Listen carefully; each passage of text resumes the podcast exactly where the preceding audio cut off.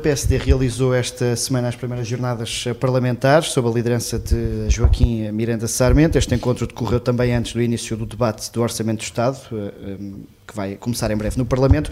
Eh, isto a par de uma altura em que PSD e Governo, apesar das divergências, procuram chegar aqui a um consenso no que toca a matérias de grande abrangência, como por exemplo o aeroporto. Connosco temos um dos vice-presidentes do grupo parlamentar do PSD, bem-vindo a João Moura.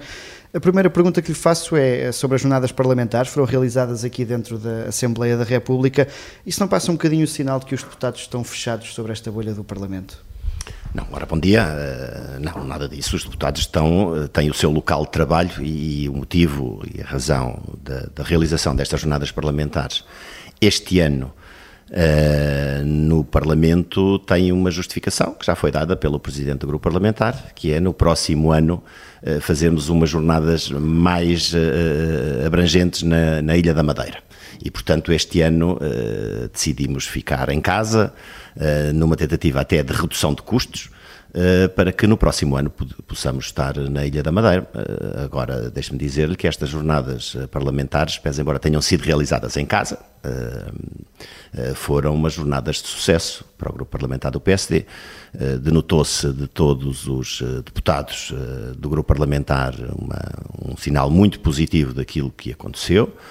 Um, e uh, também dos diferentes oradores que foram convidados para participar, entidades externas de, do mundo uh, académico, da sociedade civil, pessoas com muita influência naquilo que é a sua área de ação no país e que vieram dar um, um contributo uh, positivo àquilo que é a nossa fundamentação Uh, e a nossa ideia sobre o Orçamento de Estado que o Partido Socialista nos está a apresentar e vieram nos dar alguns contributos Uh, que são sempre positivos. Para esse debate, eu ia pegar numa das figuras, que é Carlos Moedas, foi um dos convidados, acusou o governo de praticar um, aquilo que chamou de um populismo light, uh, de prometer umas coisas e depois não, não cumprir. Revê-se nesta crítica e perguntava-lhe onde é que acha que o governo está a ser uh, populista de forma light. Eu revejo-me nesta crítica da mesma forma que eu acho que todos os autarcas se revêem nesta crítica, da mesma forma que todos os portugueses se revêem nesta crítica, como todos os dirigentes de associações se revêem nesta crítica, como todos os, os diretores de hospitais, de escolas se revêem nesta crítica.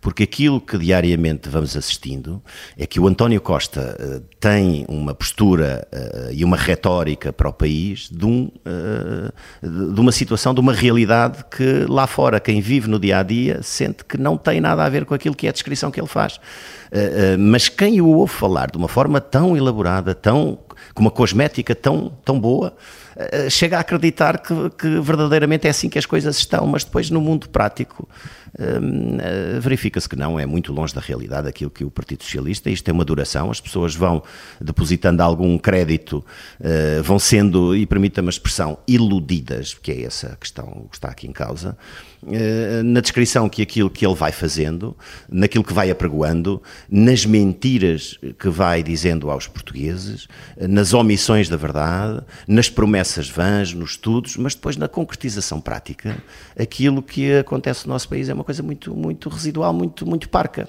Sente isso, por exemplo, na descentralização? Falou aí nos autarcas, é também autarca em Orem sente essa descentralização ao meio caminho? Sim, aquilo que ele tentou fazer foi, foi uh, sobre a teia de, um, de, uma parangona de dizer o princípio está corretíssimo, com que todos concordam, e ele aproveitou esta onda de concordância a nível nacional com, com a generalidade dos autarcas, de lhes dizer vamos descentralizar. Por princípio isto está corretíssimo, aumentar as competências de, dos autarcas, mas depois o que é que acontece em termos práticos? Nas diferentes áreas da sociedade, seja na saúde, seja na educação, seja na proteção civil, o que acontece é que os autarcas são-lhes impostos um conjunto de, de competências e responsabilidades que mais não é do que fazer uma gestão imobiliária dos edifícios que eh, tem custos que o Estado não quer uh, suportar e que passa para terceiros sem o devido acompanhamento orçamental. E, portanto, em termos de competências, aquilo que acontece é que continua o Estado a mandar uh, naquilo que é decisivo para a vida das pessoas e os autarcas ficam com a parte dos ossos Onde é, que o PSD iria mais longe? Era na questão da gestão de recursos humanos, por exemplo? Eh, também, mas, eh, mas não só, mas também no, no, naquilo que é a decisão, naquilo que possa ser a decisão. Eh, eu sei que, por exemplo, ao nível da saúde, não pode ser um governo local, uma autarquia, a tomar as decisões principais, mas também não pode ser um governo local a ficar exclusivamente com a responsabilidade do tratamento dos espaços verdes e daquilo que está danificado, das viaturas que já não andam, que já não estão em condições, e tudo isto até poderia ser viável. Uh, tudo isto até poderia ser uh, uma ajuda, uma entreajuda em diferentes uh, estratos do Estado, que é o poder local e o poder central. O que acontece é que não há o devido acompanhamento financeiro. As, as autarquias sentem-se, em grande parte, enganadas pelas descentralizações que o Estado lhes vai fazendo, porque não há o devidamente enquadramento das despesas que elas passam a ter em, em acréscimo. E, portanto, isto é, reverte-se de uma enorme gravidade. Houve um conjunto de autarcas no país eh, que já se revoltaram, com ameaças inclusivamente de quererem sair daquela que é sua, o seu chapéu de organização, que é a Associação Nacional de Municípios. Deixa-me pegar aqui noutro convidado que foi Álvaro Beleza, foi uh, um convidado, digamos, estrangeiro, não é do, do PSD, uh, eh, e referiu até que Miranda Sarmento dificilmente aprovaria um orçamento muito diferente do de, do de Fernando Medina. A resposta do PSD a esta subida da inflação seria em tudo idêntica à do PS? Não, permita-me em primeira instância discordar de, de, dessa. Esse foi um, um, comentário, até interpretei esse comentário de alguma forma como irónico, irónico uh, que não correspondia à verdade. Uh, depois deixe-me dizer-lhe que uh, devemos relevar de forma muito positiva o facto de termos nas jornadas parlamentares a sustentar aquilo que é a nossa decisão, a auscultação de pessoas de várias tendências políticas, de vários quadrantes políticos. Agora, aquilo que já foi manifestamente difundido e dito, não só pelo nosso líder parlamentar Joaquim Sarmento, mas principalmente pelo presidente do Partido Social Democrata, Luís Montenegro, é que aquele que é o orçamento do, do, do, Partido Socialista, do governo do PS, o governo maioritário, está muito longe de ser aquele que o PSD preconizaria se fosse governo. Jorge Bravo, ainda sobre questões de orçamento e convidados que foram às jornadas parlamentares, Jorge Bravo, que foi o coordenador do, do para o Trabalho e Segurança Social, desafiou os deputados a pedirem constitucionalidade do corte das, das pensões. Essa ideia está nas, na cabeça do grupo parlamentar?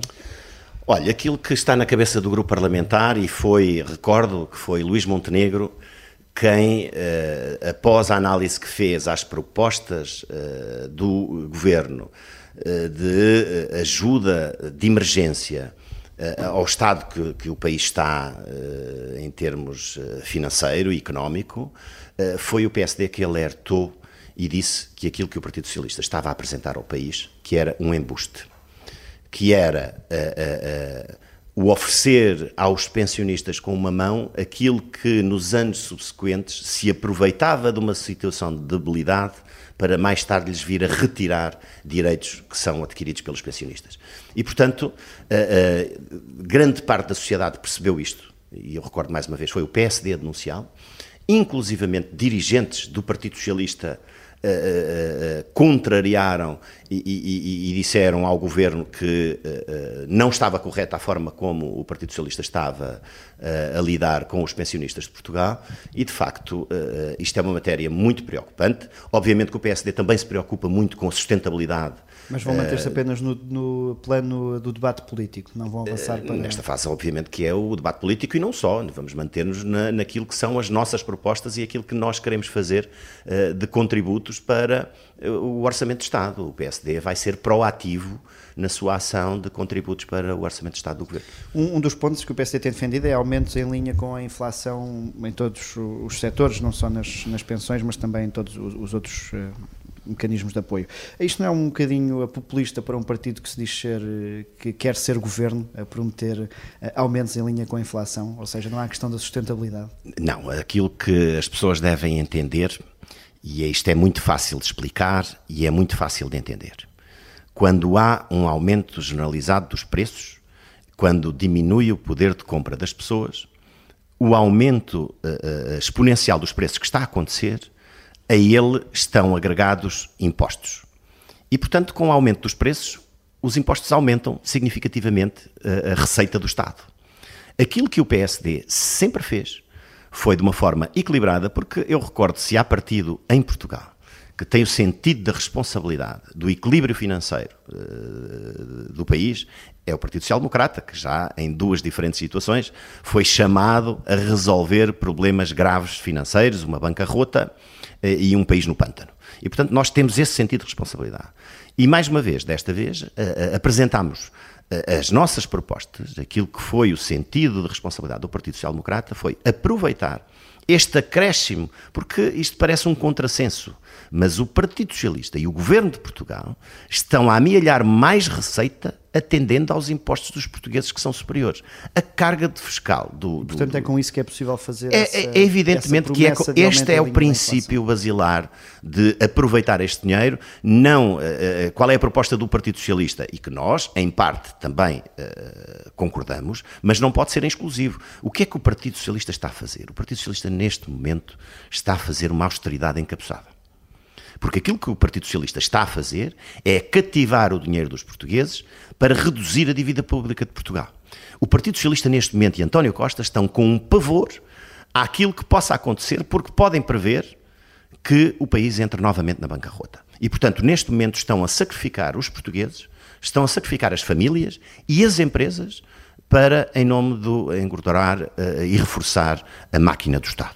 O, o, já referiu que o PSD vai ser proativo na discussão do Orçamento do Estado. Sabemos que estamos num Parlamento com maioria absoluta do PS. Uh, eh, tem alguma expectativa de conseguir fazer aprovar uma medida de média grande dimensão? Há medidas mais simbólicas que naturalmente são mais fáceis de encontrar consenso. Mas... Olha, eu como sou um crente, eu tenho sempre a ideia, e infelizmente o Partido Socialista tem demonstrado o contrário, tem manifestado que maioria absoluta é poder absoluto, mas mesmo assim, e ainda ontem, Filo, tive a oportunidade de o dizer em plenário, num tema importantíssimo como a água, eh, em que quase todos os partidos com assento neste Parlamento fizeram propostas eh, de eh, projetos de resolução, recomendações ao Governo.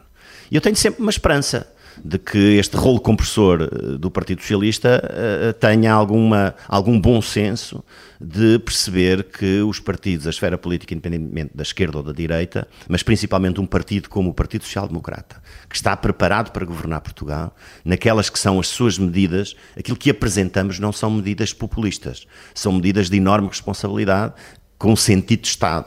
E, portanto, eu tenho a tal fé que o Partido Socialista possa acolhê-las uh, bom, com bom grado.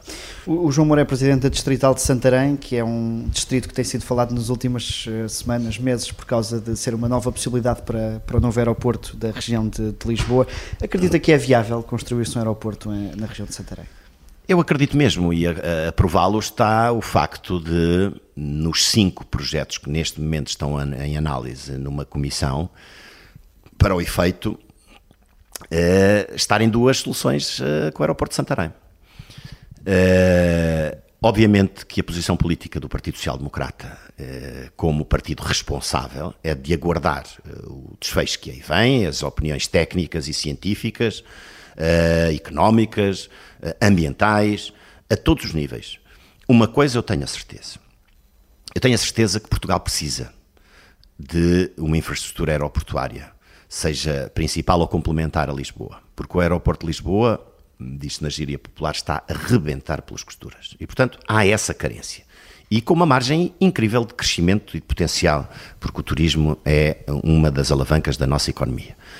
E, em segundo lugar, eu estou em crer que o país possa um dia ter a coragem de fazer uma verdadeira descentralização, não das competências para as autarquias locais, mas de retirar de Lisboa aquilo que hoje está demasiado sufocante. Já tentou vender a Luís Montenegro eh, as vantagens de Santarém? Eu não percebo. Obviamente que na qualidade, e foi nesse título que me referiu, de presidente de uma comissão política distrital, os presidentes das comissões políticas distritais fazem sempre esse discurso de uh, tentar uh, defender o seu território, é isso que eu, que eu faço.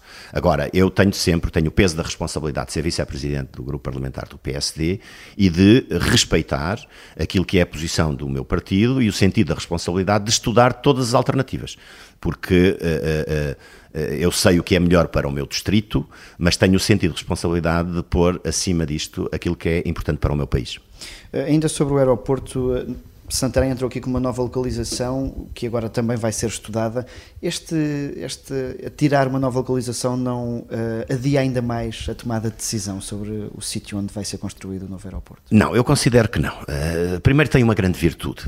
Nós, como um partido social-democrata que acredita na iniciativa privada, que acredita uh, nas empresas, uh, vê com muito bons olhos que haja um grupo privado que se tenha, uh, permita-me a expressão, se tenha chegado à frente a dizer que nós estamos disponíveis para injetar capital privado para fazer um serviço que o país neste momento está carente.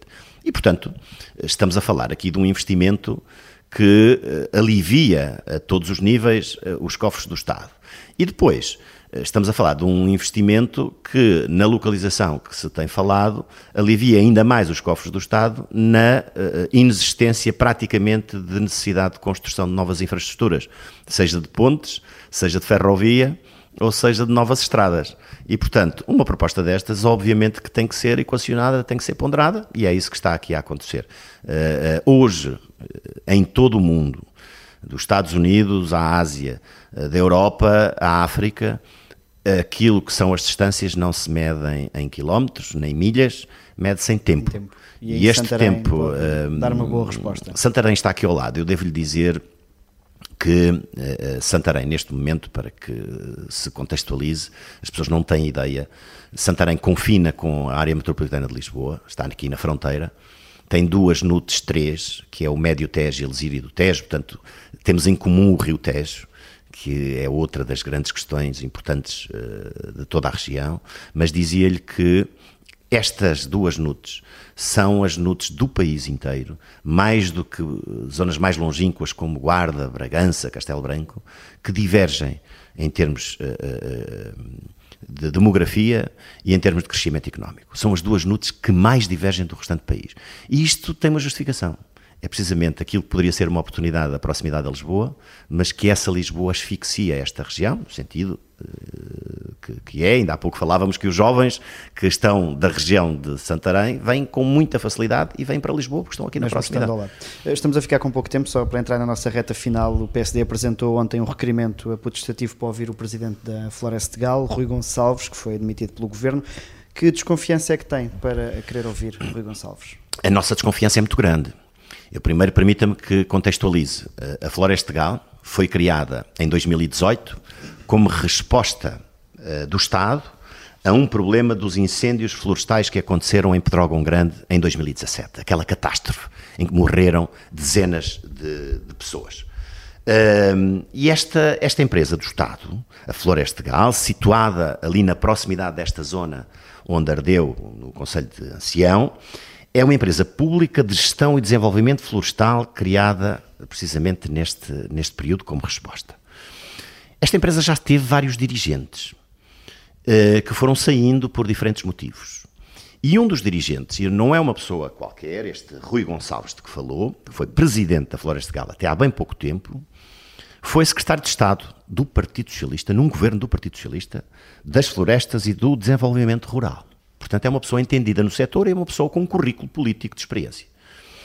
E este, este cidadão, este dirigente, na qualidade de presidente desta Floresta de Gal, escreveu um artigo de opinião, no qual o PSD, logo assim que tivemos conhecimento deste artigo de opinião, verificámos que havia aqui situações muito preocupantes, que punham em causa a gestão uh, uh, uh, do sistema de incêndios florestais, punha em causa a atuação da Proteção Civil naquele que foi o maior incêndio deste ano, do incêndio da Serra da Estrela, que o PSD já tinha levantado algumas suspeições sobre isto, e portanto um dirigente do Partido Socialista com responsabilidades no setor vem uh, uh, levantar este, este véu e esta máscara, e que deu ênfase à falta de execução dos planos, que foi aquilo que o António Costa, mais uma vez, com, da forma como começámos esta, esta entrevista, que o António Costa cria uma expectativa, mas depois em prática não acontece nada. Portanto, criou a expectativa que iriam ser criados planos, que a floresta iria ser reflorestada, mas no fundo não aconteceu nada. Qual é a gravidade? É que este cidadão veio dizer isto publicamente. E acha que sai por saneamento político por ter dito isso?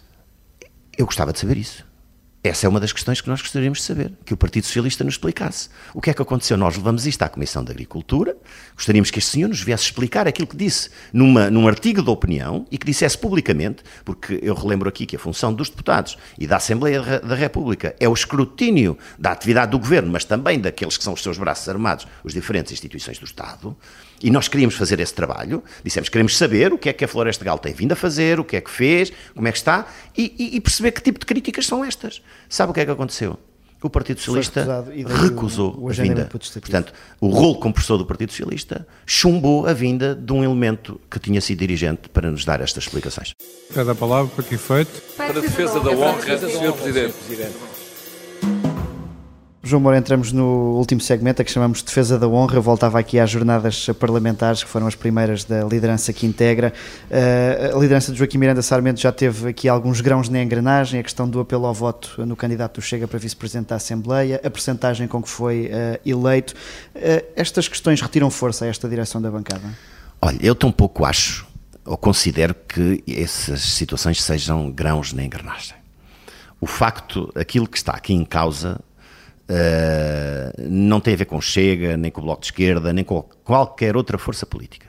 Aquilo que está aqui em causa é o sentido de responsabilidade de um apelo que foi feito pelo senhor Presidente da Assembleia da República, de uma necessidade que ele manifestou de preencher um lugar que constitucionalmente está por preencher, porque uh, foi recusado várias vezes pelos partidos, principalmente por aquele que tem maiores responsabilidades, que é o Partido Socialista. Porque hoje, nesta casa, aquilo que o Partido, o Partido Socialista decide, porque tem maioria, faz o que eles não decidem, eh, dificilmente passará.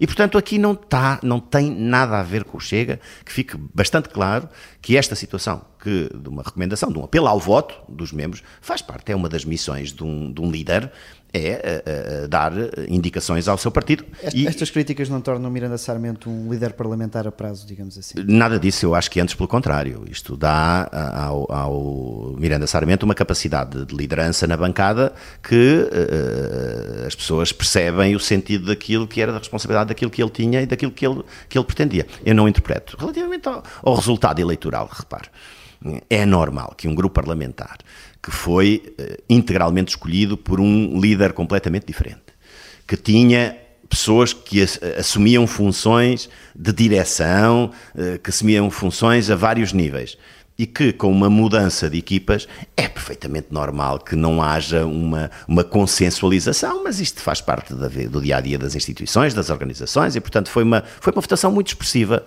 que ele teve e que possibilita que o grupo parlamentar funcione e a sua direção na, nas perfeitas condições. Obrigado, João Moura. Já a seguir vamos aos passos perdidos para o momento da semana, os problemas do amor.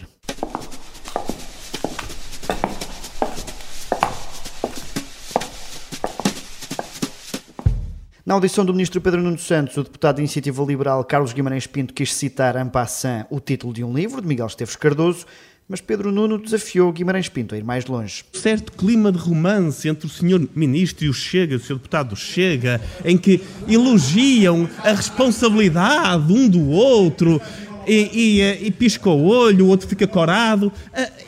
Aqui há, ali, ali nos anos 90, nos anos 90 houve ali um, um, um, grande esteta da língua portuguesa, que era o Miguel Esteves Cardoso, que escreveu um livro chamado O Amor é Lixado, acho que a expressão era outra.